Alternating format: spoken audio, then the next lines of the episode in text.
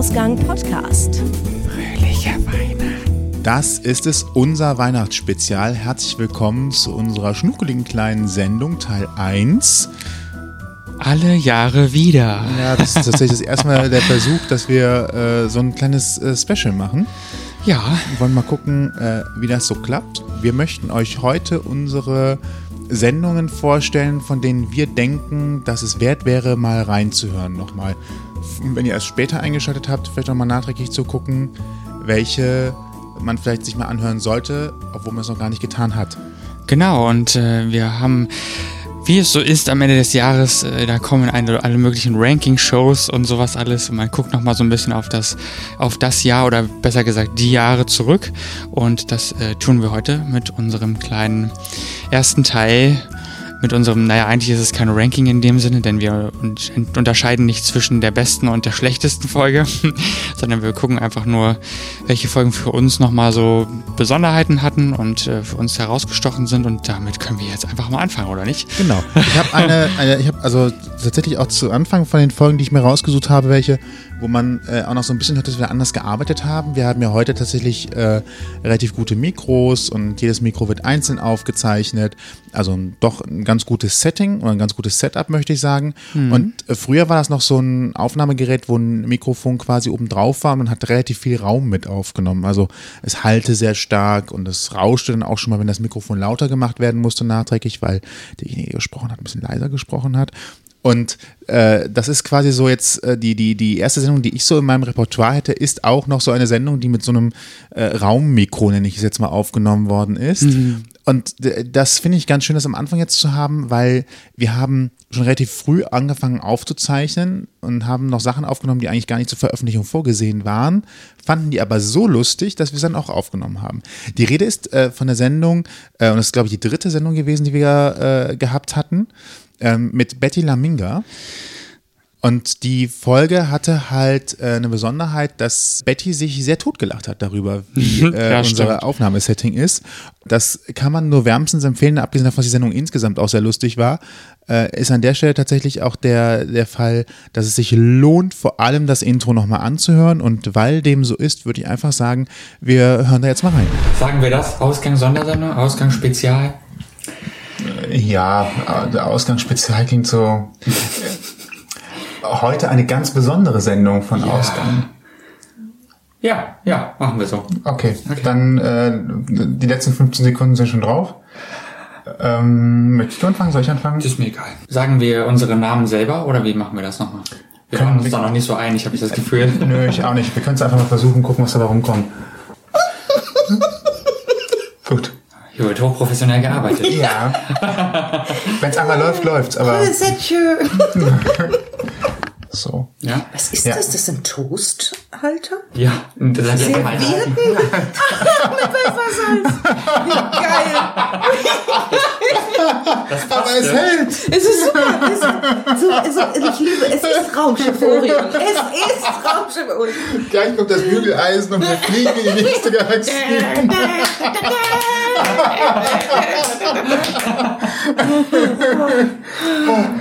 Sehr guten Kaffee habt ihr. Danke. So, das ist auch schon die Moderation gewesen. Herzlich willkommen. Ja, der Vergleich mit Raumschiff Orion, der ist tatsächlich äh, ganz, ganz berechtigt gewesen. Und wir haben auch, glaube ich, in der Folge, da muss man im Blogpost nochmal nachgucken, tatsächlich auch gezeigt, wie dieser Serviettenhalter aussieht, wo das Aufnahmegerät drin eingeklemmt ist. Mhm, haben wir. Weil es äh, so skurril war eigentlich. Aber es ist ja wie immer, manchmal geht es ja gar nicht darum, professionelles Equipment im Einsatz zu haben, sondern es geht einfach nur darum, was funktioniert. Und das hatte für uns als, als Setup eigentlich ganz gut funktioniert, würde ich sagen. Für viele Folgen. Ja, für die ersten Gehversuche im Podcast-Bereich war das ja, glaube ich, auch schon relativ äh, professionell. Also ich meine, so ein Aufnahmegerät alleine hat man ja jetzt auch nicht irgendwie mal eben so in der Schublade liegen, ne, wenn man nicht gerade Bürgerfunk gemacht hat. Ähm und dementsprechend äh, war das schon ganz gut, klar. Man muss ja irgendwo anfangen. Ich meine, andere machen das vielleicht mit einem Handy-Mikrofon. Was ich persönlich jetzt schwieriger finde, aber gut, so, so fängt man halt an, ne? Ja, es war, für den Anfang war das super und immerhin hat es uns 45 Sekunden Sendezeit gebracht. Richtig. Also das war ja tatsächlich das, was dann da vorne weg lief. Hm, das mit Betty Laminga, die, da ging es ja tatsächlich um ihren äh, Auftritt äh, Save the German äh, Light Gut Lied gut. Ja, ihr Programm vielmehr. Ne? Das ist ja. ja nicht schon ein Auftritt, damit ist sie ja immer noch unterwegs. Und äh, es wurde ja, glaube ich, mittlerweile sogar erweitert. Ich habe bis da das gar nicht immer so jetzt so verfolgt, aber ich habe mitbekommen, dass sie auf jeden Fall noch ein paar Lieder dazu genommen hat. Man musste erstmal vielleicht kurz erklären, dass es im Endeffekt darum geht, dass äh, sie deutsche Volkslieder in den Motown-Stil gebracht hat, musikalisch. Ne? Sie macht Comedy und sie singt auch nebenher und äh, das alles ist in ein sehr lustig, schönes, nostalgisches Programm äh, geflossen und das ist sehr schön. Also wenn sie mal irgendwie in eurer Nähe sein sollte damit, guckt euch das gerne an. Das ist auf jeden Fall spannend und lustig vor allem. Genau, alle Links dazu übrigens natürlich auch in der Folge von damals und auch in der Folge von heute, wo wir nochmal alles verlinken und ihr auch die ganze Folge nochmal hören könnt, wenn ihr sagt, ah, das klingt tatsächlich so interessant, da möchte ich mal einschalten. Ja, genau. Alles wird natürlich in den Shownotes zu lesen sein, was ihr heute in dieser Folge hört. Wir sagen es jetzt nicht für jede Folge, denn es sollte dann irgendwie sich selbst erschließen. Ne? so, das war quasi die Erklärung zu Beginn. Genau, ich knarze hier mit dem Stuhl rum, wie man so schön ist ja hören alles kann. ganz gemütlich. Ist ja äh, ist erst der Weihnachtsfeiertag, da kann man ganz entspannt sitzen. Richtig. Und äh, sich, ähm, ist das Whisky? Mm -mm. Ein ähm, koffeinhaltiges Getränk mit Vanillegeschmack. Mm. Kein Product Placement. Ah. ja, haben wir wahrscheinlich auch so schon oft genug gemacht. Möglicherweise ja. Ähm, man könnte uns vielleicht unterstellen, dass wir das getan haben, aber wenn, dann haben wir es aus Überzeugung getan und weil uns die Leute oder das, was, äh, worum es dann eben ging, auch wichtig war, ne? Und dementsprechend, also das ist jetzt, bis jetzt ist alles unbezahlt gewesen, was wir präsentiert haben sozusagen. Das stimmt eigentlich. Das ist ein ehrenamtlicher Podcast. Sozusagen, wir machen das just for fun. Und net, netterweise hatten wir alle Gäste da, also alle Gäste, die da waren. Wir haben es netterweise auch ohne Bezahlung gemacht natürlich, ne, völlig freiwillig. Dafür gab es im Gegenzug ein nettes Frühstück vor, vorweg oder ein Essen mit uns zusammen, was wir hier immer zusammen dann machen, je nachdem, wie es sich zeitlich ergibt.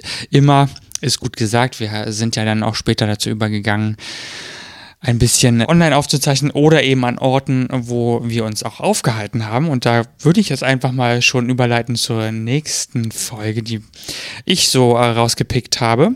Und zwar haben wir etwas später im Laufe des Podcasts danach gesucht oder uns vielmehr überlegt, äh, was könnten wir eigentlich noch machen außer Gesprächsvollzieher.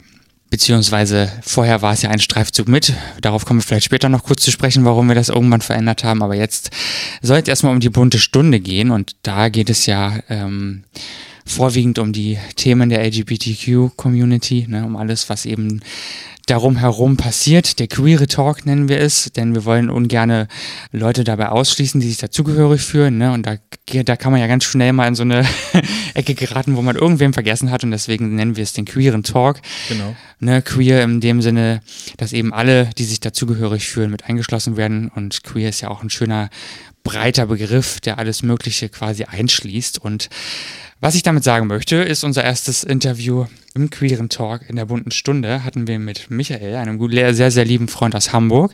Und er ist Grundschullehrer und lebt offen schwul und ist auch in der Schule im, im, Kollegium geoutet und macht auch vor den Schülern daraus kein Geheimnis. Vor den Schülern muss man sich jetzt wahrscheinlich nicht unbedingt sofort outen, aber natürlich kommt das irgendwann, wenn die Schüler älter werden, auch ins Gespräch. Ne? Und gerade so die Viertklässler hat er zumindest erzählt, fragen dann natürlich schon irgendwann mal nach und ähm, er erzählt so ein bisschen von seinem eigenen Weg, wie er sich selbst gefunden hat, wie er zum Outing gekommen ist, also wie, das, wie er das so erlebt hat, wie seine Familie das aufgenommen hat und im Endeffekt auch die Kollegen und Schüler. Und das ist auch eine sehr, sehr schöne Geschichte geworden und unsere erste Folge der bunten Stunde. Und wenn ihr da Lust habt, mal reinzuhören, dann geht das Ganze jetzt. Wie war es denn dann äh, als, als Lehrer an einer Schule? Ist das, mhm. ähm, du sagst, man merkt das doch relativ schnell an. War das dann ein Thema? Sind welche auf dich zugekommen und gesagt, hier, wir haben das Gefühl, du bist? Oder? Nee, also auf mich zugekommen ist nie jemand, wobei man ja auch immer sagen muss, Franken sind da ja erstmal auch ein bisschen eigentümlicher. Mhm. Und ich bin ja eher so der offene Mensch, aber ich habe schon immer erst eruiert, mit wem habe ich es hier zu tun? Wer sind die Menschen, mit denen ich mich verstehe. Ähm, bei meiner Betreuungslehrerin habe ich damals im Referendariat immer erst von wir gesprochen und erst als ich mich persönlich so wohl gefühlt habe, habe ich gesagt, ja, das wir sind übrigens ich und mein Freund. Und sie so, ja, ist so. Also sie war da total entspannt. Wir waren auch gleichaltrig, also von daher ist es sowieso nochmal wieder ein anderer Krux. Und das hat sich dann von, von ich habe sehr viele Schulen gesehen äh, in, in Nürnberg und Umgebung was mit dem äh, bayerischen System zu tun hat, worüber ich jetzt mich nicht auslassen möchte. Aber ich habe dadurch viele Schulen gesehen, äh, auf dem Dorf, in der Stadt, in kritischen Vierteln, in angenehmen Vierteln, große Schulen, kleine Schulen.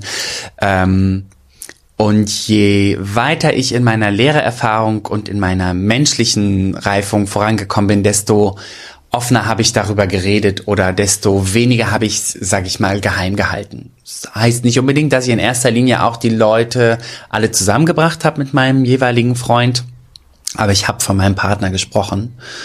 Und ähm, irgendwann geht das ganz natürlich darüber über, dass man nicht unbedingt betont, ja, und ich habe einen Partner, sondern ja, mein Freund und ich waren bla bla bla. Oder wir waren auf der Hochzeit von meinem Freund äh, von der Cousine von meinem Freund oder sowas. Also ähm, wie man das sonst auch sagt, ne? wenn man seinen Partner oder seine Partnerin vorstellt, das war dann irgendwann egal.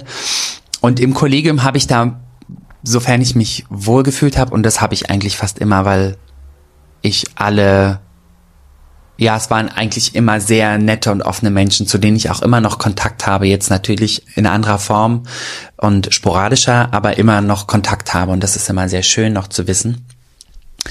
Und ähm, zu den Schülern, die Schüler sind natürlich von Grund auf immer neugierig. Schüler wollen immer wissen, was der Lehrer macht oder die Lehrerin. Die wollen wissen, was du am Wochenende gemacht hast, was dein Lieblingsessen ist, was, keine Ahnung, ob du verheiratet bist, ob die Ringe ring, rechts oder links was zu bedeuten haben, wie viele Kinder man hat, welche Frau, welche Haarfarbe die Frau hat, bla bla bla. Also, also alles. Kinder wollen alles wissen. Aber das äh, kennt man, Kinder sind immer neugierig und das ist auch immer gut. Ähm, die Ki Frage, die Kinder aber natürlich stellen, weil es in der Gesellschaft einfach so immer noch ähm, standardisiert ist, ist, hast du eine Freundin? Und meine Standardantwort ist nein. Das heißt, ich habe nicht gelogen, ich habe ihn aber auch nicht gesagt, dass ich einen Freund habe. Oder auch auf die Frage, hast du eine Frau und Kinder, kam immer ein Nein.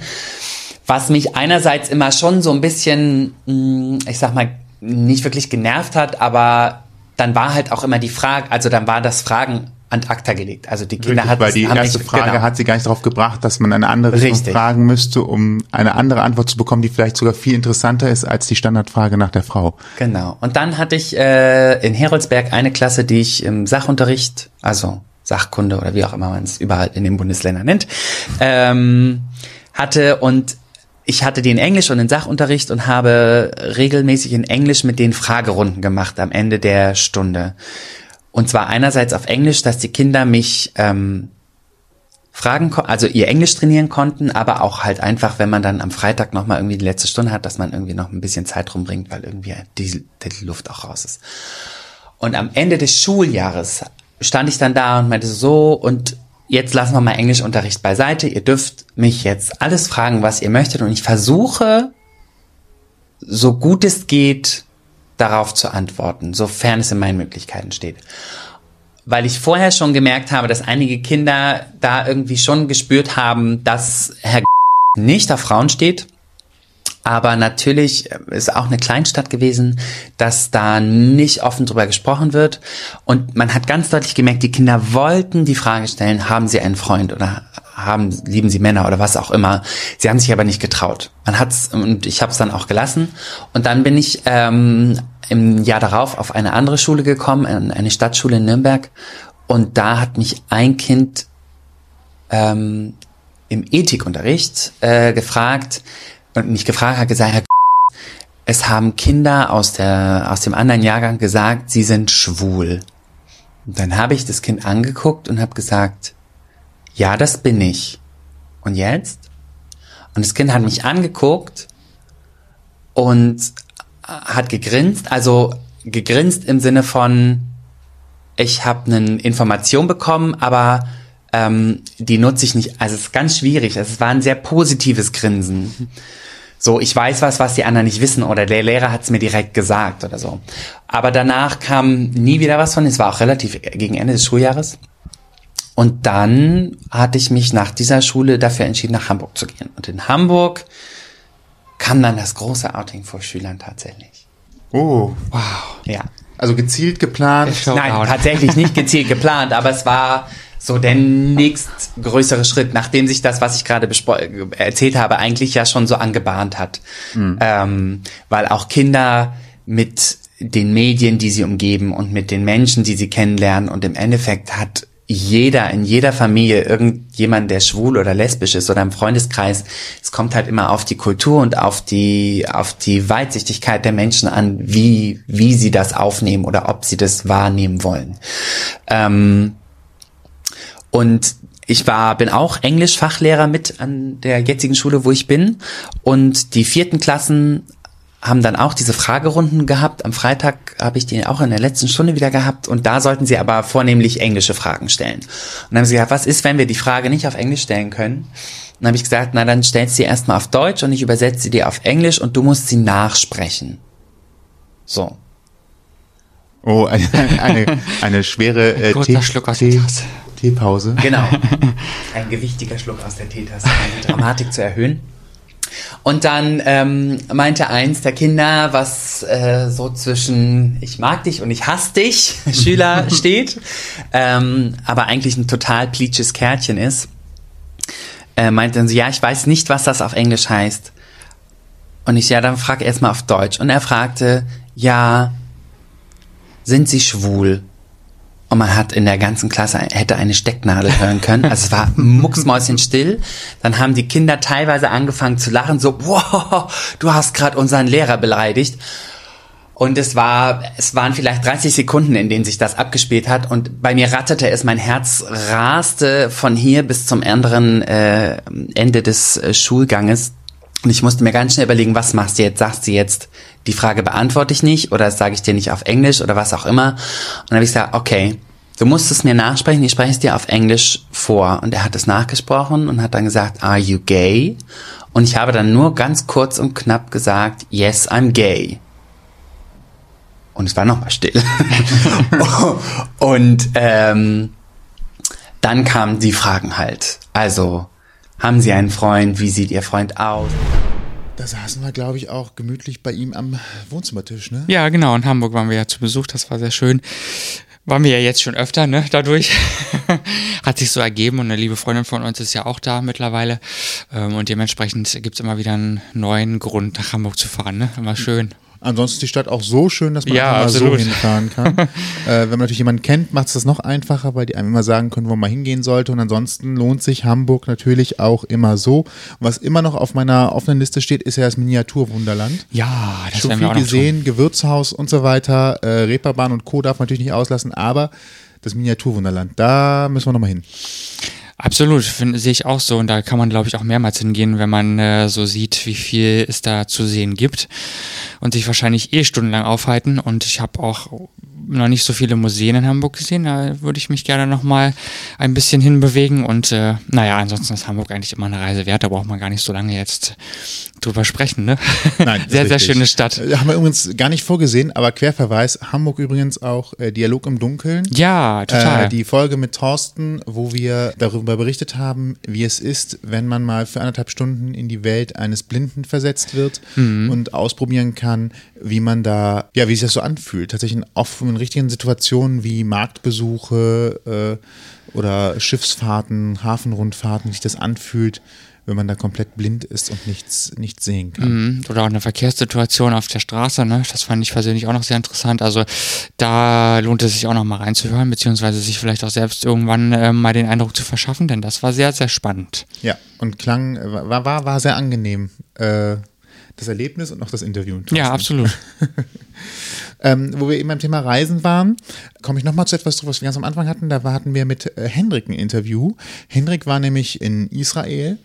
Und das, was mir tatsächlich immer noch als präsentestes von allen Aussagen in Erinnerung geblieben ist, Ich und du erinnere lachst mich. schon und Ja. wahrscheinlich weißt du auch schon, was jetzt kommt. Ich kann mir schon vorstellen, was du der, meinst, ja. Mhm. Es ist der Aufzug mit der, äh, mit der Sabbatschaltung. Also das heißt, die haben ja ähm, tatsächlich streng religiös äh, einen Tag oder einen, einen Zeitraum von 24 Stunden, wo sie nicht arbeiten dürfen. Und arbeiten schließt auch mit ein das Bedienen von elektrischen Geräten. Die dürfen, äh, wenn man ganz streng gläubig ist, und das ist natürlich nicht jeder, aber wenn man ganz streng gläubig ist, dürfte man solche Geräte äh, nicht benutzen, kein Mixer, kein nichts. Und äh, deswegen äh, sind die Aufzüge ähm, in einer sogenannten Sabbatschaltung. Das heißt, die fahren einfach vollautomatisch von Stockwerk zu Stockwerk, damit niemand einen Knopf drücken muss um halt dann irgendwo hinzukommen.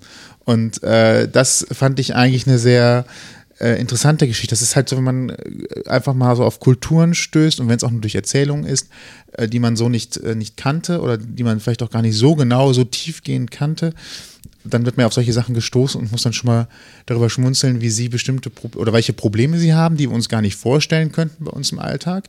Hier wünscht man sich ja zum Teil fast jeden Sonntag verkaufsoffenen Sonntag. So Mhm. als krassen Gegensatz dazu.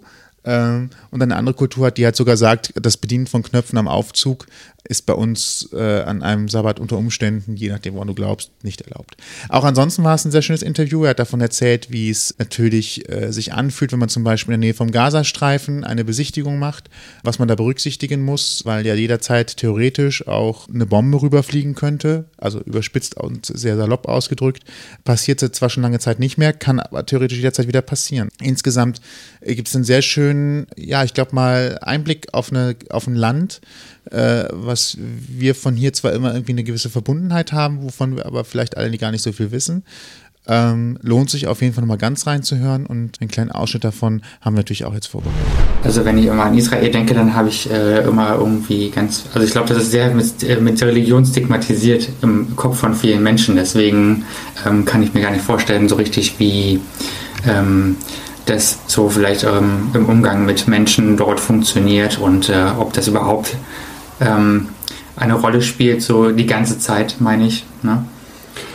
Ähm, die kurze Antwort ist sehr präsent, aber die etwas ausführlichere Antwort ist, es hängt natürlich sehr davon ab, wen man vor sich hat. Also ähm, es gibt eben nicht, äh, natürlich nicht den Israeli, nicht den Juden. Es gibt eben diese Identität im Grunde, das jüdische Volk, die jüdische Religion. Das ist für jemanden, der aus äh, einem etwas ähm, weniger religiösen Kontext hier in Deutschland kommt, erstmal ähm, so, so eine kleine Umstellung im Kopf. Hier kann man halt sagen, ja, ich trete vielleicht aus der Kirche aus, ich habe dann äh, unterschreibe hier ein Formular und bezeichne mich dann eben nicht mehr als religiös. Ja. Aus dem Judentum kann man in dem Sinne nicht austreten. Also man kann sagen, ich bin äh, säkulär, ich ähm, halte mich nicht über Gebühr an, an religiöse Traditionen oder Gebräuch. Ich fahre am Sabbat zum Beispiel Auto und äh, mache mit meiner Familie einen Strandtag, äh, anstatt den, den religiösen Vorschriften äh, zu folgen. Aber es gibt jetzt kein Register, wo man sagen könnte, ich trete hier aus. Das ist nicht vorgesehen. Und ähm, auf der anderen Seite des Spektrums, eben die äh, säkulären, weltlichen, habe ich angesprochen, gibt es dann auch sehr präsent im, im Stadtbild, vor allen Dingen in, in Jerusalem. Ähm, die äh, orthodoxen oder ultraorthodoxen, die man dann eben an ihren äh, langen Zöpfchen und äh, an der Kippa auch erkennt, auch im, im, im Alltag. Ähm, an ihren oft sehr gut und formell gekleideten kleinen Kindern und auch zahlreichen Kindern. Das ist also keine Seltenheit, dass eine Familie auch sieben oder acht Kinder hat. Ähm, und diese kleinen Anzeichen verraten, äh, verraten einem eben auch sehr viel über die Religiosität äh, dieser Gesellschaft, weil es natürlich auch äh, ja, sehr, sehr prägend ist für, für, den, für, für, für die Selbstwahrnehmung als Israeli, als Jude. Ähm, auch Kleinigkeiten fallen einem dann beim zweiten Hingucken auf. Da gibt es zum Beispiel, wenn man in die äh, Häuser reingeht, oft so ein kleines Stäbchen, ungefähr so lang wie ein, äh, wie einen kleinen Finger. Das ist an, das ist an den Türrahmen ähm, befestigt und drinnen ist eine äh, kleine Papier- oder Pergamentrolle mit äh, einem, einem Tora-Vers. Das Ganze hat die Funktion, einfach das äh, Zimmer oder das Haus, das dahinter liegt, äh, zu segnen. Also könnte man vergleichen mit, wenn bei uns die Sternsinger kommen und dann vorne an die Tür schreiben äh, CMB. Ähm, so trifft man eben durchaus immer wieder auf religiöse Spuren in Israel. Und ich habe so wahrgenommen, eigentlich ein bisschen mehr als bei uns. Ähm, mit einem Unterschied vielleicht, äh, Synagogen sind gar nicht so präsent äh, wie, wie hier, weil es oft auch viele kleine gibt, die dann nicht so ganz, äh, ja, so ein, ein, bisschen unscheinbarer vielleicht wirken als äh, die, die christlichen pompösen Kirchen mit ihren Kirchtürmen. Es ist also mehr integriert quasi in äh, den Alltag. Also ja. wir haben hier große Kirchen, das ist wie ein, wie, ein, wie ein großes, also es ist ja oft auch ein, auch ein Attraktionspunkt. Äh, wenn ich hier gerade an Köln denke, da haben wir ja auch ein, eine kleine Kapelle in der Innenstadt, die öfter mal besucht wird. Ähm, das ist da also mehr so alltäglich integriert und ganz normal, äh, wie, na, ich will es jetzt nicht zu sehr kapitalisieren, es tut mir auch, äh, aber wie so ein Supermarkt hier halt in der Ecke auch irgendwo einfach da ist und Wenn man so will, könnte, könnte man das so sagen, ja. Ähm, das, das Beispiel hinkt ein bisschen von der Art her, aber es ist dezentraler organisiert, Ja. mal so. Könnte man sagen. Auf der anderen Seite ähm, gibt es dann, wenn ich den, den äh, Schabbat, also den, den Samstag angesprochen habe, ähm, gibt es auch äh, Dinge, die dann wiederum auch die Leute treffen, die sagen, ich habe mit Religion gar nicht so viel am Hut. Also zum Beispiel, ich glaube in Haifa, das ist die einzige Stadt im, in, ganz in, in ganz Israel, wo samstags Busse fahren. Ansonsten steht das öffentliche Leben eigentlich lahm. Ähm, es fahren eben keine öffentlichen Verkehrsmittel. Es gibt ähm, in Hotels, das ist ganz interessant, weil äh, eigentlich nach den religiösen Vorschriften man keine Arbeit verrichten soll am Sabbat und dazu gehört es eigentlich auch elektrische Schaltkreise zu betätigen. Also man soll eigentlich nicht mit Elektronik umgehen. Wenn man aber andererseits nicht die ähm, Treppen immer hochlaufen will, gibt es den Aufzug in einer speziellen Sabbatschaltung. Der fährt einfach dann von automatisch immer hoch und runter. So ein bisschen vergleichbar eventuell mit dem Paternoster, den es in ganz alten äh, Gebäuden hier bei uns gibt. Ähm, da ist man also sehr kreativ, um eben diesen äh, Jahrtausende alten äh, religiösen Gesetzen auch in der Gegenwart noch zu entsprechen. Ähm, und auch eben eine kreative Auslegung, weil natürlich nichts über Elektrizität äh, in der Tora drin steht, aber da gibt es dann eben entsprechende religiöse Gremien, die das immer noch aktuell interpretieren. Ähm, und daran merkt man auch schon, wie die Rolle in der Gesellschaft insgesamt äh, ist. Wenn das heute eben nur eine kleine Minderheit äh, gut finden würde, dann würde es solche Vorschriften und Gesetze natürlich nicht geben. Aber ähm, da strahlt dann, strahlt dann die Religion doch auch sehr in, in jedermanns Alltag rein. Nur um das nochmal gerade so ein bisschen zu verdeutlichen, ähm, es klang gerade nur so als Nebenaspekt an, aber der, der Schabbat ist halt in erster Linie wie der Sonntag hier, nur viel, viel strenger und äh, konsequenter durchgezogen. Also das heißt, ähm, was mache ich denn dann den Tag über? Also wenn ich überlege, wie wir hier Sonntage gestalten, ist es gerade heute Sonntag, wir zeichnen einen Podcast auf, ein technisches Gerät wurde bedient, um es aufzuzeichnen. Du bist mit dem Fahrrad hier hingefahren. Ähm, wir wollen vielleicht gleich noch mit Bus und Bahn irgendwo hinfahren. Ähm, ich glaube, im Kölner Norden ist heute sogar noch Tag äh, äh, verkaufsoffener Sonntag. Ähm, wie, wie weit geht dieses, ähm, ich darf heute nichts machen, wo ist die Grenze zu dem, wenn man jetzt, ich sag mal, relativ streng gläubig ist, ähm, was, was darf man, was macht man, ähm, was ist erlaubt, wie esse ich? Also so wie wir eben hier sitzen und die von dir beschriebenen Dinge, das wäre in Tel Aviv überhaupt nichts Besonderes. Also in, in wahrscheinlich der kosmopolitischsten und weltoffensten Stadt von Israel oder auch in Haifa meinetwegen, in einigen Stadtteilen von Jerusalem sähe es vielleicht anders aus. Da wäre es einfach so durch die familiäre Zusammensetzung, dass in der ganzen Straße eben strenggläubige Leute wohnen. Da wird eben keiner auf die Idee kommen, an dem Tag äh, den, den Garten umzugraben oder ähm, hier Technik zu benutzen. Es gibt wirklich in der äh, Ultraorthodoxie auch die Strömung, die sagen, wir benutzen auch ähm, keinen Computer oder kein Handy. Es gibt ein sogenanntes äh, koscheres ähm, Handy, was eben kein Internet kann, sondern nur SMS verschicken. Interessant. Auch äh, diese Strömung gibt es da und äh, wenn man in einem entsprechenden sehr gläubigen Kontext äh, lebt, dann studiert man eben eigentlich nicht nur am Sabbat, sondern auch an äh, anderen Tagen die heiligen Schriften und ähm, verwirklicht so eben den göttlichen Plan und die eigene Auslegung davon. Was übrigens auch noch lustig war in der Folge mit Henrik, der hatte eine Karte mitgebracht. Und äh, das hört man in der Folge auch.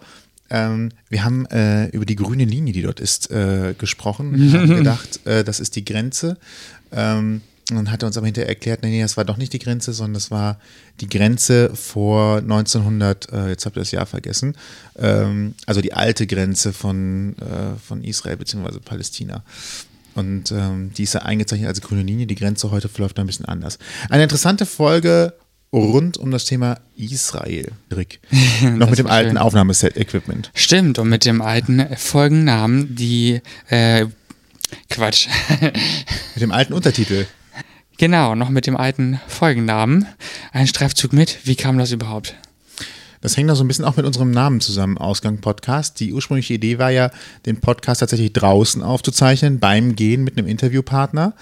Und äh, das Ziel war es dann quasi, das Interview zu führen, indem man von A nach B geht. Und wenn man halt äh, Ort B erreicht hat, dann war der Plan tatsächlich, dass äh, das Interview beendet ist, egal wo man gerade dran ist.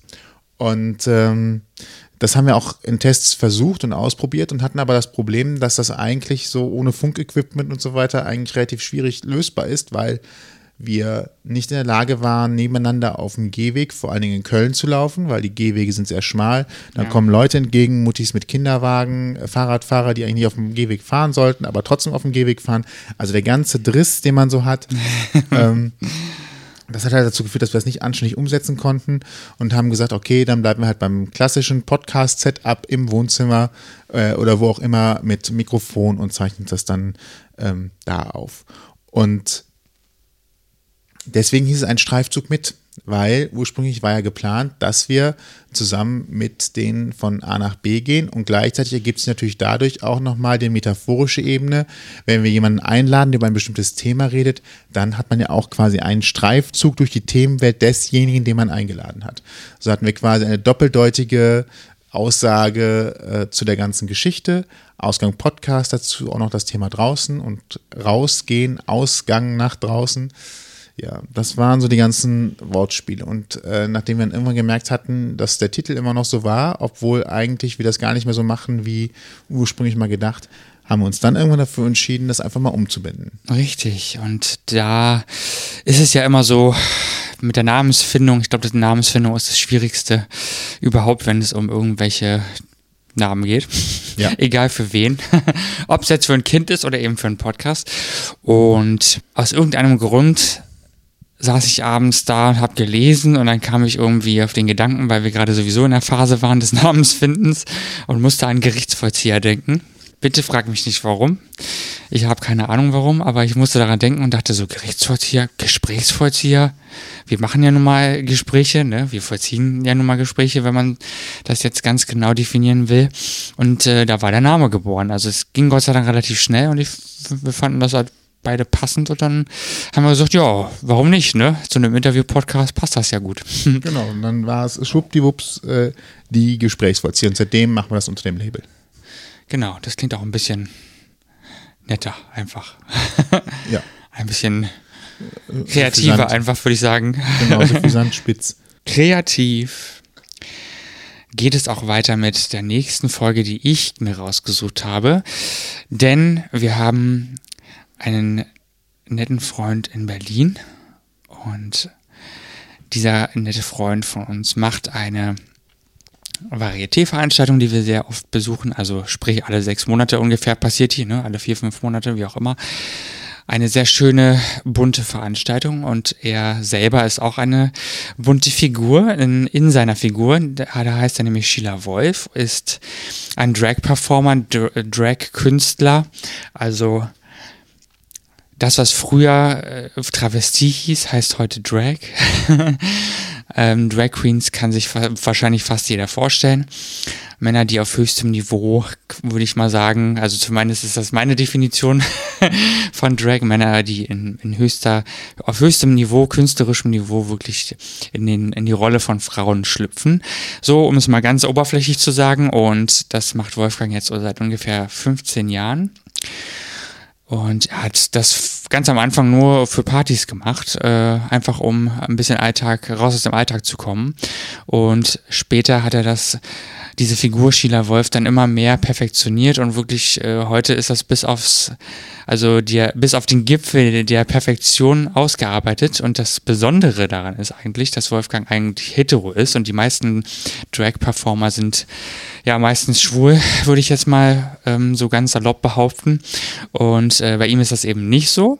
Er hat eine Frau, er ist verheiratet und hat auch eine Tochter und mittlerweile ist das eben ganz normal äh, bei ihm im Alltag angekommen, sage ich mal. Die beiden unterstützen ihn, besonders seine Frau, die auch ein bisschen mit seinen Kostümen ihm hilft und so weiter. Also ein kleines Familienunternehmen, wenn man so will. Und er hat sich wirklich in Berlin mittlerweile einen Namen gemacht. Also er ist bekannt und äh, wird auch auf viele Veranstaltungen eingeladen und so, ist ja mit seiner eigenen Veranstaltung auch sehr erfolgreich. Und die Geschichte könnt ihr jetzt hören. Ähm, du sagst ja selber, dass du gar nicht so die Drag Queen bist, ne, die die Klischee Drag Queen, die jeder ähm, sich so vorstellt, sondern bei dir ist es eher die äh, Kunst der Dame-Imitation, die perfektionierte, wenn ich es mal so sagen Ich, darf. ich, ne? ja, genau. Das ist, also was heißt die Kunst? Ich liebe Drag Queens. Die Drag Queens haben alle, gerade die die neueren Generationen, haben eine wahnsinnige Vielfalt von von Charaktere. Gerade in Amerika. Ich bin jetzt seit äh, seit drei, seit zwei Wochen zum ersten Mal im Besitz äh, des geistigen Wissens einer RuPaul Drag Race Staffel. Ja. Also die siebte habe ich auf Netflix gesehen. Und vorher habe ich mich dagegen so ein bisschen gesträubt, weil ich es einfach immer übertrieben fand, beziehungsweise auch zu dämlich war, diese ganzen Streaming-Portale zu finden, wo das läuft. Also äh, wo du dann irgendwelche Sachen aufmachen musst. Oh, guck mal, da geht echt der Mond auf, ist ja krass. Oh, ist ja unglaublich. Ja, fürs Licht. Was für eine Nicht Illumination. Ihr habt aber wirklich für alles gesorgt, ja, unglaublich. Wir geben für unsere Gäste alles. Genau, genau. Und, und äh, die Damenimitation war in den 50er, 60er Jahren ein wirkliches, ein wirkliches, äh, also es war heute, die, die Christina Aguileras waren damals die Damenimitatoren in Las Vegas und das hat mich schon immer fasziniert, beziehungsweise hatte ich dann, bevor Sheila Wolf äh, geboren wurde, auch Kontakt zu Travestie-Stars, nenne ich sie mal, ähm, der, der alten Berliner Szene, äh, für die ich dann Kataloge gemacht habe im Rahmen meiner Werbeagentur ähm, für die ich Kataloge gemacht habe und Flyer und ähnliches. Und ich habe es mir nicht nehmen lassen, die persönlich auszuliefern. Was ich zu der Zeit, zu dem Zeitpunkt schon lange nicht mehr gemacht habe. Aber Ja. bei denen bin ich wirklich in die damalige Mommsenstraße gefahren, in Berlin äh, und habe die abgeliefert und habe mir dann von den etwas älteren Palettenpanzern erklären lassen, wie bunt das Leben sein kann. Und ich fand es immer spannend. Also ich fand es schon damals toll, ohne zu wissen, was daraus werden kann. Also insofern, ja, eine Damenimitation ist wirklich, ich versuche halt nicht zu sehr zu überspitzen. Also schon, ähm, ich möchte, dass sowohl die Frau als auch gegebenenfalls der Mann versuche halt beide irgendwie anzusprechen und beiden zu zeigen, dass es äh, eine Art der Imitation ist, die auch eine Kunst sein kann. Das ist schön. Ach ja. Die, ja, es ist, Fast schon im Mond. Schön. Ja, es ist so, es ist so bildlich schön und Ja. äh, tatsächlich, wenn man sich auch die Bilder mal ansieht und äh, wir verlinken ja auch äh, zum Beispiel das Instagram-Profil, wenn sich das mal ansieht, dann Oh ja, bitte, geht das ihr- ihr tatsächlich müsst- weit weg von all dem, was man, ja. Ich hacke, da kannst du, äh, ha- halt natürlich. dir den Satz. Du, ihr müsst mir alle auf Instagram folgen, bitte. ich kenne also Personen, die sagen das andauernd alle fünf Minuten in, ihr, in irgendwelche Mikrofone rein. Jetzt habe ich Mikrofon vor der Nase. Jetzt sage ich das auch. Das macht Bitte folgt mir auf Instagram. Wolf, noch Sheila mal an. Nein, jetzt Genau. weiter, war Quatsch. Nee, alles gut. Ähm, wenn man sich dann auch die Fotos einmal ansieht, dann merkt man halt auch, es ist, äh, wie du schon gerade auch selber gesagt hast, weit weg von dem, was man sich allgemein als Travestie-Drag äh, vorstellt, sondern es ist halt ein, professionelles Bildnis. Und ich habe auch gerade im Vorgespräch zu diesem Podcast, ich habe das eben schon mal im Vorgespräch auch erzählt, äh, es einigen gezeigt und die waren halt echt baff, wie gut das funktioniert und aussieht noch als äh, Kunstfigur oder als als Kunst äh, es, es durchzuführen äh, aussehen kann und ähm, ästhetisch anspruchsvoll ist. Die Magie an allem sind die Details. It's all about details. Du Yes. musst einfach, du musst mit allem, was du machst, einfach detailverliebt sein. Und wenn du das, wenn du das hast und nicht denkst, ach, wird schon, wird schon irgendwie, dann, dann, dann hast du gewonnen. Also wenn, egal was du machst, wenn du die Details nicht beachtest, dann hast du immer verloren. Und ich glaube, das ist der, der, das ausschlaggebende Punkt. Ich würde niemals äh, rausgehen. Ich habe ja einen monströsen Fundus mittlerweile in den 14, 13, 14 Jahren, die ich jetzt hier auf mich verkleide ähm, angesammelt und ich würde niemals rausgehen, wenn ich der Meinung sein würde, das würde nicht alles stimmig sein. Insofern ist das schon die Details, die denn diese Art der Perfektion ausmachen. Und wo würdest du sagen, war der Punkt, wo du selber gemerkt hast, jetzt ist es halt nicht mehr dieses rudimentäre, sondern jetzt stürzt du dich in die Details. Das ist, hat ja nicht von Anfang an äh, diesen Effekt Genau. gehabt, sondern der ist irgendwann ja gekommen. Wann hast du diese diese Grenze überschritten, wo du dich echt, also wo du ja quasi eigentlich reingesprungen bist? Am Anfang bist du mit den Füßen ein bisschen im Wasser gewesen, hast da rumgeplanscht und geguckt. Ein schönes und irgendwann Bild. hast du Ja. gedacht, jetzt springe ich rein, jetzt ganz oder gar nicht. Und du bist reingesprungen und geschwommen. Und seitdem Naja, ganz oder gar nicht stimmt nicht ganz. Also ich äh, ganz oder gar nicht würde bedeuten, ich würde so einen Job machen wie Gloria Viagra zum Beispiel aus Berlin, die sich sozusagen beruflich damit auseinandersetzt und damit ihren Lebensunterhalt verdient. Das ist ganz oder gar nicht. Das davon bin ich weit entfernt. Das würde ich mich niemals trauen. Ich mache das nach wie vor als Teilgewerbe, nenne ich es einfach mal. Ich habe noch einen richtigen Job, der mich finanziert und der auch teilweise die Travestie finanziert. Klar habe ich mittlerweile so einen, einen oder anderen Sponsor gefunden, der mich dann doch unterstützt, nachdem ich lange, lange, lange, lange gearbeitet habe dafür und die überzeugt habe. Aber nichtsdestotrotz ist es so, dass ähm, schon äh, es kein Hauptberuf ist. Das ist halt so.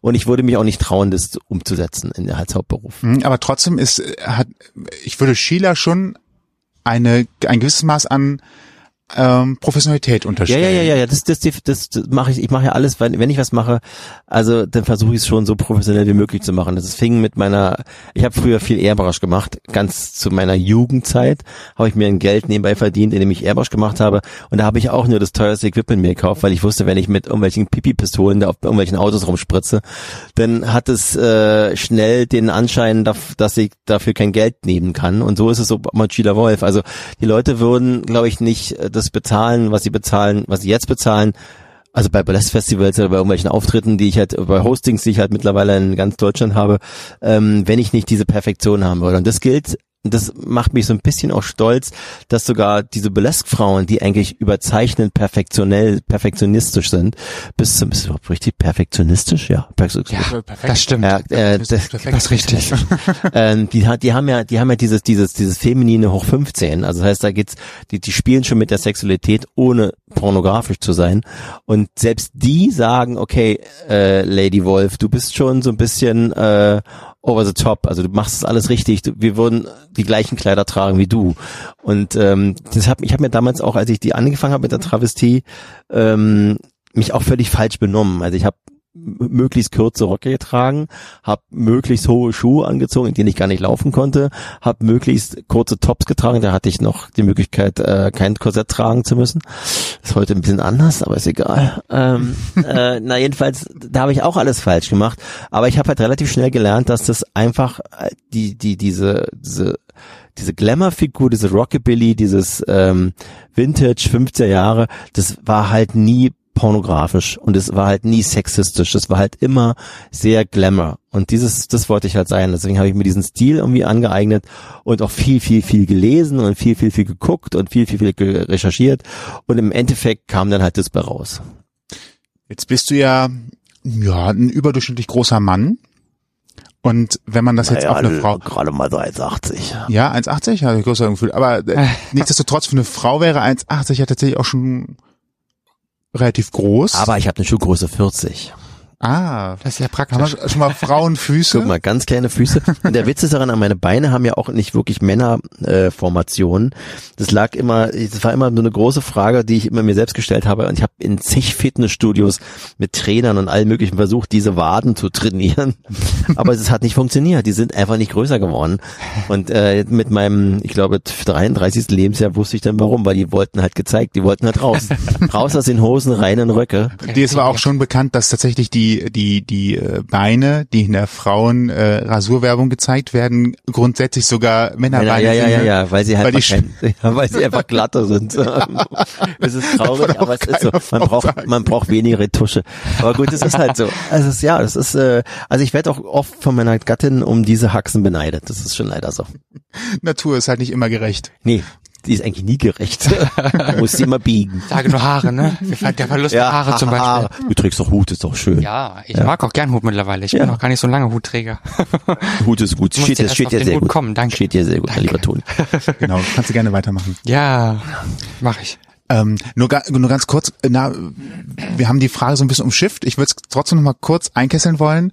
Wann, wa- nach, nach, nach wie viel, nach was für einer Zeit hast du festgestellt, ich mache das jetzt professioneller? Ach so, ja, das habe ich, muss mich mal dran erinnern. Nein, ist alles gut. Ich, ich fand nur das interessant, weil ähm, einige machen das vielleicht zehn Jahre und fangen dann erst an festzustellen, na, ich sehe vielleicht doch nicht ganz so geschickt aus, jetzt muss ich mal ein bisschen was dran tun. Ja, ja, ja, ja. Also bei mir war es eigentlich relativ fix. Ich habe halt ähm, in den ersten anderthalb Jahren gemerkt, dass das, was ich da darstelle, vielleicht nicht dem entspricht, was ich darstellen möchte. Also oder möchte vielleicht hat es auch noch ein halbes Jahr gedauert. Ich bin mir gar nicht so so sicher bin ich mir gar nicht.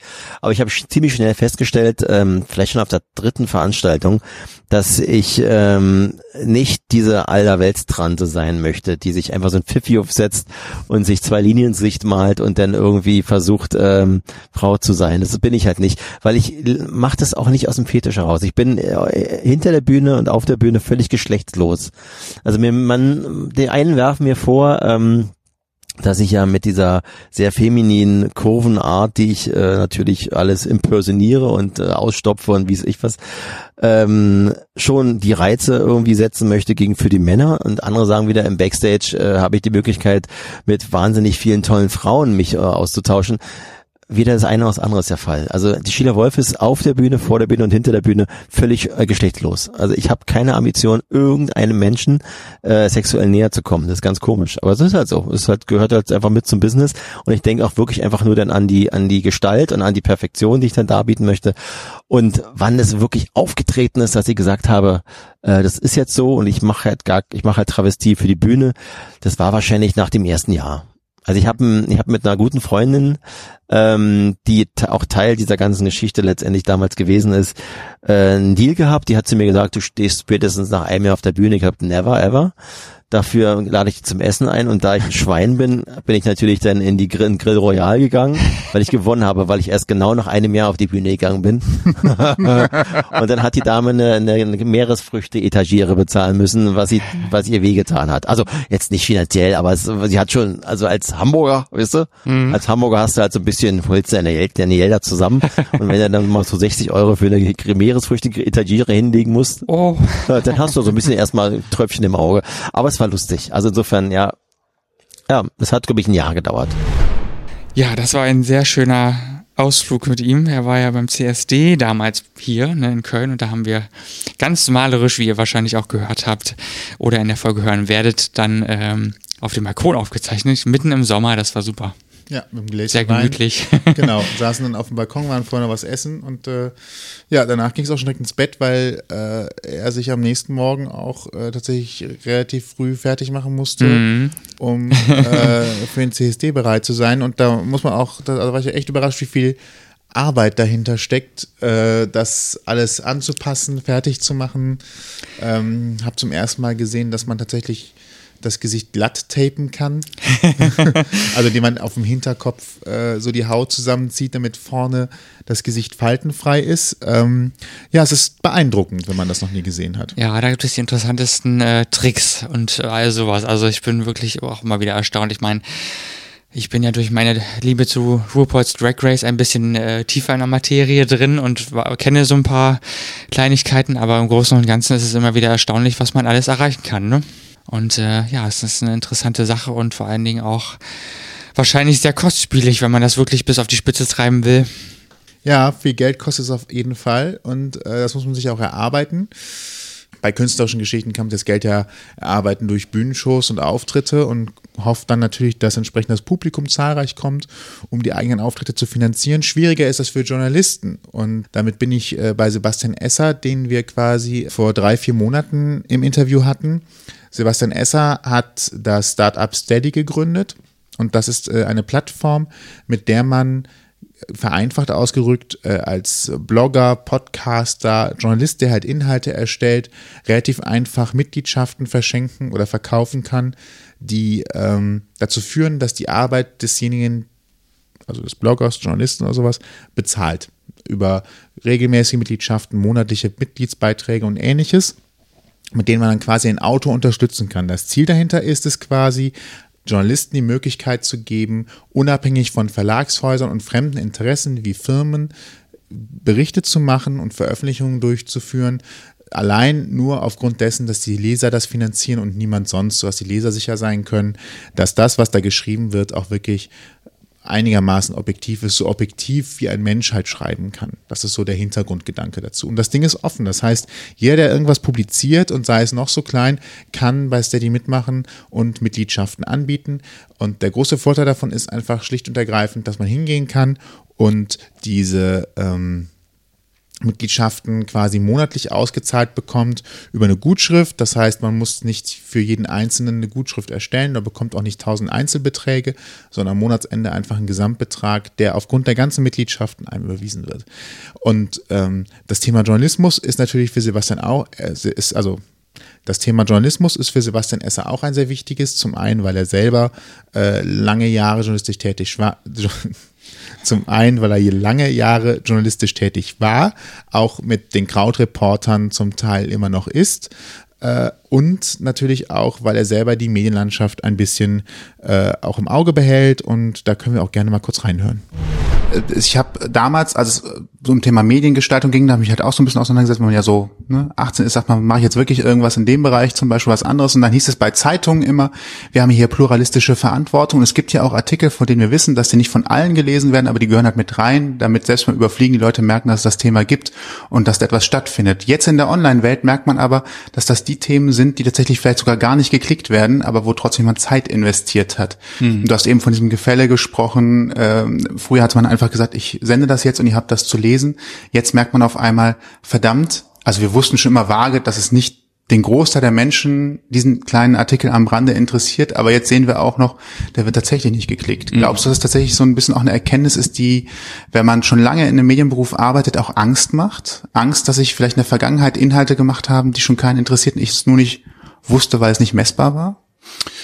Ja, es, es gab sowas, wie das hieß, äh, warte mal, wie hieß das denn jetzt nochmal? Ich hab's vergessen, aber da konnte man sozusagen gedruckte Medien dann auf einmal, die, da haben die Leser so einen Stift in die Hand bekommen, Readerscan hieß das. Da kam tatsächlich dann das raus, ne? Und das war schon, das war schon bitter, dass äh, zum Beispiel Lokalsport quasi nicht gelesen wird und so. Das will man dann vielleicht gar nicht so genau wissen. Auf der anderen Seite ist das ja die Stärke auch von Zeitungen und Zeitschriften, dass man da so blättert und auf Dinge äh, stößt, die man halt gar nicht wusste, dass man sie eventuell interessant finden könnte. Aber was hilft es denn? Also ich bin halt äh, überhaupt niemand, der auf das, die Druckmedien draufdrischt, weil ich habe das lange Zeit geliebt. Ich sag wirklich jetzt schon in der Vergangenheit, weil ich das einfach gar nicht mehr nutze. Und das geht halt allen Lesern so. Und da hilft es ja auch nicht, denen zu sagen, äh, fangt wieder an, gedruckte Medien zu lesen, sondern da muss man sich halt ein bisschen anpassen. Und wenn das halt durch ist für zumindest die jüngere Hälfte der Leser, ne, es gibt ja immer noch Abermillionen Leute in Deutschland, die genau so ihre Medien konsumieren, ähm, ja, dann soll das doch jeder einfach so tun, wie es für ihn am besten passt. Äh, und da muss man jetzt nicht eins richtig, eins falsch finden. Aber andererseits darf man eben auch einfach nicht so den äh, die Augen zumachen vor dem, was da kommt und vor den vielen Vorteilen, die das eben auch hat, neben so einigen Nachteilen.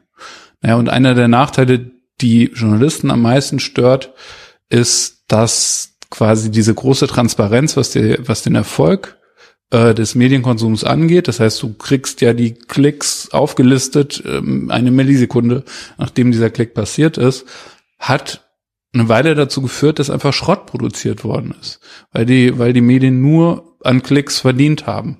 Und wenn der Klick, der ist ja nicht der eigentliche Inhalt, der Klick ist ja eine Reaktion auf einen Teaser und was dann danach kommt, ist mehr oder weniger egal.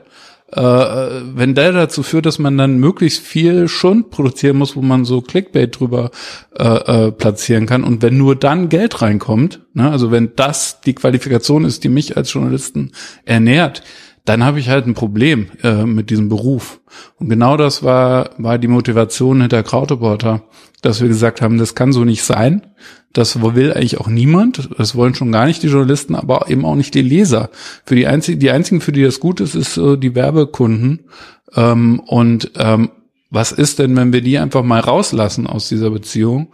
Äh, und wenn wir uns direkt an die Leser wenden und sagen, ähm, bitte bezahlt doch ein bisschen, damit wir das auf eine Art und Weise machen können, die eben nicht von solchen Klicklogiken durchsetzt ist. Oh, Dann habt jo. ihr die besagte Crowdfunding-Aktion gestartet, von der wir eben schon gehört haben. Das heißt, ihr habt das Startkapital eingesammelt, beziehungsweise eigentlich habt ihr gesagt, bezahlt das Abo ein Jahr im Voraus äh, für Crowdreporter. Und da hast du dann ja auch quasi schon das erste Mal Erfahrung gesammelt damit, wie man diese 1 zu N Beziehung, also die Publizisten gegenüber den vielen Konsumenten, Abo-Inhabern, herstellen muss und äh, das Geld einsammeln muss. Das war bestimmt total einfach, weil man hinterlegt einfach Kreditkartendaten und ihr habt einfach abgebucht. Und wahrscheinlich hat sein Heimpraktikant den ganzen Tag nichts anderes macht, als die Daten in irgendwelche äh, Masken einzugeben, um das dann auch abzubuchen.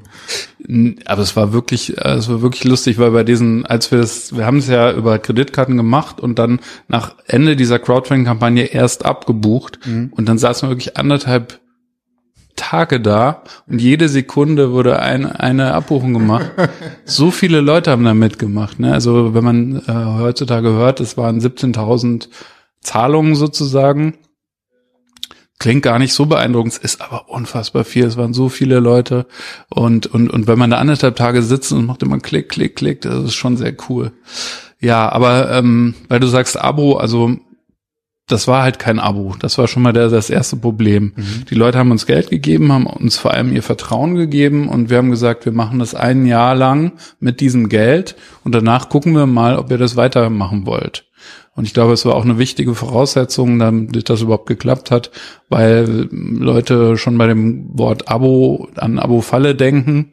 Ähm, das heißt, es war ganz wichtig, aber nach einem Jahr war das natürlich super bitter, weil man nur einen Teil davon wirklich aktiv nochmal ansprechen kann, die dann völlig anders motiviert sind. Man muss ganz anders kommunizieren, man muss sehr hartnäckig und das ist ein völlig anderer Job. Ähm, und deswegen äh, ja, deswegen haben wir da, glaube ich, schon, also ich sag wirklich wir, weil das ja nicht ich alleine war, sondern ein ganz großes Team von Kollegen, die fast alle Journalisten waren und, und nicht irgendwie Vertriebsprofis oder so. Da haben wir wirklich viel gelernt. Und dann hast du morgens am Frühstückstisch wieder gesessen und hast gesagt, so jetzt mit den Krautreportern sind wir ein Stückchen weiter, wir wissen zumindest jetzt, wie die, wie die Zukunft aussieht oder wie es weitergeht nach dem Jahr. Aber das mit dem, mit diesem Abo-Modell und dem ganzen drumherum, das ist immer noch kompliziert, da muss eine einfache Lösung her. Oder was war dann eigentlich der Weg zu Steady? Naja, zum, zum einen ist das bei Krautreporter war das super schmerzhaft. Also da haben wir so viel Nach falsch großen gemacht. Feedback von einem Jahr und Ja, noch nicht mal das. Also das ist nochmal was anderes. Kann ich gerne auch noch was zu erzählen, aber äh, allein das Technische, ja, also da wären wir wirklich fast dran krepiert, weil es im Detail halt super, super kompliziert ist. Eine PayPal-Zahlung klingt erstmal, macht jeder ständig, aber wenn man halt das Recht haben will, mehrfach beim gleichen PayPal-Dingsbums Recurring Payment da und da irgendwie beantragen, äh, dann hast du Mitglieder in Holland, die müssen dann, dann ruft irgendein Finanzamt aus Trier an und sagt, hier, wir haben hier holländische Mehrwertsteuer, bitte hier hinüberweisen alle drei Monate und dann noch richtig abrechnen Buchhaltung.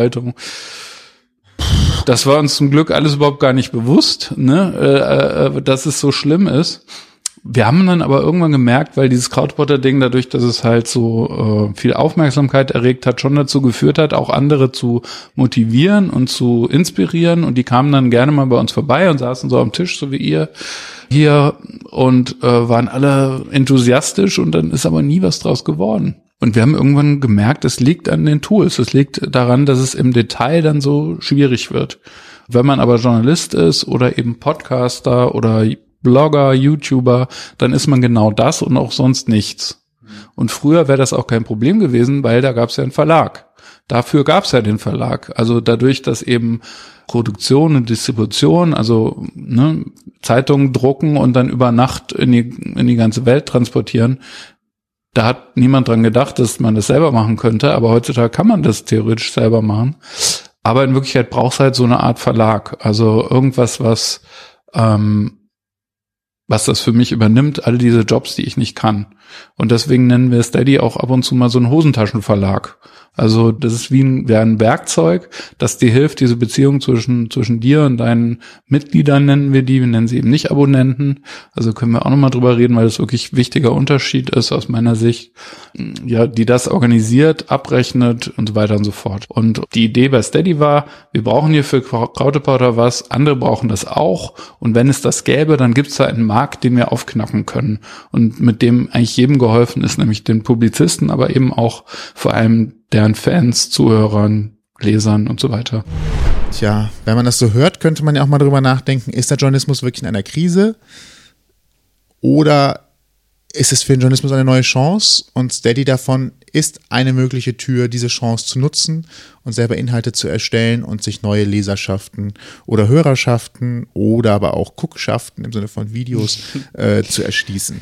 Auf jeden Fall für jeden, der irgendwie publiziert oder was macht, lohnt es sich, glaube ich, mal Steady anzusehen. Das klingt jetzt gerade sehr wärmend, das meine ich gar nicht so äh, tragisch, sondern ich glaube, dass es wirklich eine der guten Möglichkeiten ist, wie Leute ähm, ohne großen Aufwand ihre Inhalte äh, monetarisieren können. Und zwar einfach deswegen, weil andere Leute sagen, mir ist es wert, für diesen Inhalt Geld zu bezahlen. Ja, finde ich auch äh, ganz interessant, vor allem weil du hast da nicht dieses ähm, nervige Abo-System, also nicht dieses, dieses Fangsystem, ne, meine ich jetzt. Ne? Wir kennen das alle, wir gehen auf irgendeine Seite, wollen vielleicht einen Zeitungsartikel lesen und dann kommt da sofort sogar relativ aggressiv so ein Abo-Banner, wo du dann ein, das Abo direkt abschließen musst, ohne dem kann es dann halt nicht weitergehen.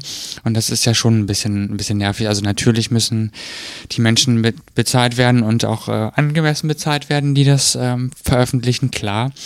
So sehe ich das schon auch, aber ist natürlich trotzdem für die Usability, wie man so schön sagt, das ist ja schon ein bisschen anstrengend, wenn dann plötzlich immer sowas aufpoppt. Und da finde ich, also eben auch bei Steady ist das ein bisschen netter gelöst einfach. Ne? Und man weiß eben auch, wofür man bezahlt und was man bekommt. Das ist auch wichtig. Finde ich auch, ja. ja. Äh, abonnieren könnt ihr uns übrigens auch. Ja. Äh, bei hm. äh, iTunes, Spotify, äh, TuneIn, Radio.de, äh, was habe ich vergessen? In jedem Podcast-Catcher eurer Wahl mit dem RSS-Feed, den ihr auf unserer Homepage ausgangpodcast.de findet. Dort findet ihr auch die Shownotes zur Sendung. Ganz genau. Bei jeder Folge gibt es Shownotes zur Sendung. Da gibt es auch Links zu denen, mit denen ihr äh, denen ihr zugehört habt oder aber die das Interview geführt haben oder die im Interview zu Gast waren. Da steht auch drinne, welche Folgen in Zukunft kommen, was geplant ist. Also ausgangpodcast.de, die Adresse, wo ihr jetzt auch auf dem Smartphone mal eben schnell euer Abo einstellen könnt. Ganz genau, nicht vergessen. Genau, abonniert uns auch gerne bei Spotify. Ein Däumchen ist ein Träumchen, oder wie man immer so schön sagt. Wo war das denn nochmal? Äh, das habe ich irgendwo aufgeschnappt mal. ich auch, aber ich weiß gar nicht mehr wo. Es kommt mir so bekannt vor. Ein Däumchen wäre ein Träumchen. das hat irgendwer mal erfunden und seitdem kenne ich das einfach so. Keine Ahnung, wer das war. Ja, genau. Schreibt auf jeden Fall gerne bei Spotify, gebt da gerne mal fünf Sterne, bei iTunes auch. Wir freuen uns über alles. So, für heute soll es auch schon reichen. Äh, ich sehe auch schon, wir haben die Stunde geknackt. Ja, so schnell kann es gehen. Eine Stunde äh, ist schneller rum, als man gucken kann oder hören, vielmehr besser gesagt in diesem Fall. Ne? Wenn euch diese Folge gefallen hat, erzählt es auf jeden Fall weiter. Jetzt ist ja gerade Weihnachten, jetzt sind Feiertage. Ihr und wir haben etwas Zeit für Besinnlichkeit und äh, vielleicht auch zwischendurch mal einen Podcast zu hören. Beim Kochen oder wobei auch immer. Ne? Genau, Autofahren nach Hause. Beim Spaziergang. auch das. Die nächste Folge morgen schon auf dieser Stelle. Ganz genau. Bis dann. Tschüss. Tschüss. Das war's für heute. Mehr Folgen und wie ihr uns erreichen könnt, findet ihr auf ausgangpodcast.de.